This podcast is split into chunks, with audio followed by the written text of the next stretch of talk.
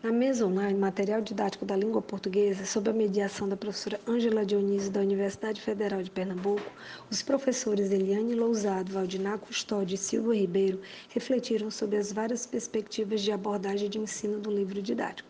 Em sua fala, a professora Eliane Lousada trouxe à tona o papel do livro didático no trabalho docente, a partir do ponto de vista de algumas ciências de trabalho e suas interseções com a linguística aplicada. À luz também de uma abordagem interdisciplinar, o professor Valdinar Custódio discute a importância da elaboração de um material didático que haja uma confluência entre teorias de aprendizagem e teorias linguísticas enunciativas. Concatenado com as ideias de Lousada e Custódio, o professor Silvio Ribeiro reflete sobre os impactos do discurso presencial para o livro didático, pondo em evidência que a sua fala vai de encontro aos preceitos da Constituição Federal, que assegura o direito religioso, étnico e de gênero a todos os brasileiros. Nesse sentido, o pesquisador discute a importância de abordar temas transversais no livro didático de modo a promover o letramento crítico. Na mesa online, material didático da língua portuguesa, evento que integrou a programação da Lab ao vivo, a professora Elaine Lousada, doutora em Linguística Aplicada e pesquisadora da área de Linguística e Literatura, iniciou a fala intitulando a temática de palestra, das, da palestra das orientações oficiais ao trabalho do professor em sala de aula. O livro didático no centro das camadas de prescrição ascendente e descendente. A pesquisa declara que seu objetivo é discutir o papel do livro didático no trabalho do professor, a partir do ponto de vista de alguma das chamadas ciências de trabalho e de suas interseções com a linguística aplicada. Sendo assim, a pesquisadora busca compreender a concepção da elaboração de material didático, desde as orientações oficiais, passando pela elaboração e chegando ao uso do material pelo professor em sala de aula. Pautada nessa perspectiva, Lousada analisa o material didático, tendo como base suas experiências sobre três pontos de vista, como pesquisadora, professora, formadora e autora.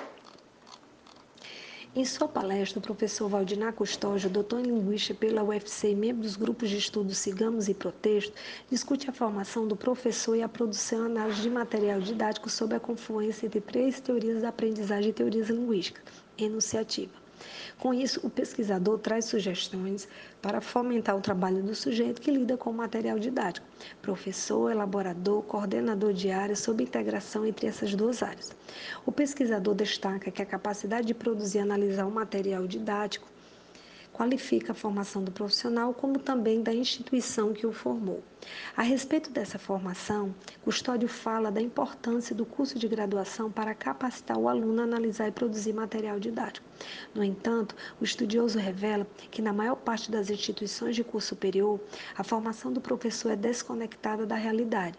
Para ratificar sua fala, o professor Valdinar Custódio assevera que as disciplinas presentes no curso de letras na graduação, a exemplo da linguística, não são concretizadas com a participação do material didático. Do mesmo modo, ele afirma que nas disciplinas do curso de pedagogia, as discussões realizadas não são pertinentes à realidade presente no contexto escolar. Após apresentar proposta para um material didático, Custódio finaliza sua fala reforçando a importância de um professor elaborador, analisador do material didático e da participação da universidade na formação desse profissional. Na primeira abordagem do professor Silvio da Silva, o estudioso problematiza o discurso presidencial a respeito do conceito de família. Ele esclarece que o posicionamento do presidente vai de encontro ao discurso do próprio Estado, que assegura, segundo a Constituição, o direito de liberdade e equidade a todos os cidadãos brasileiros, independente do gênero, etnia classe social.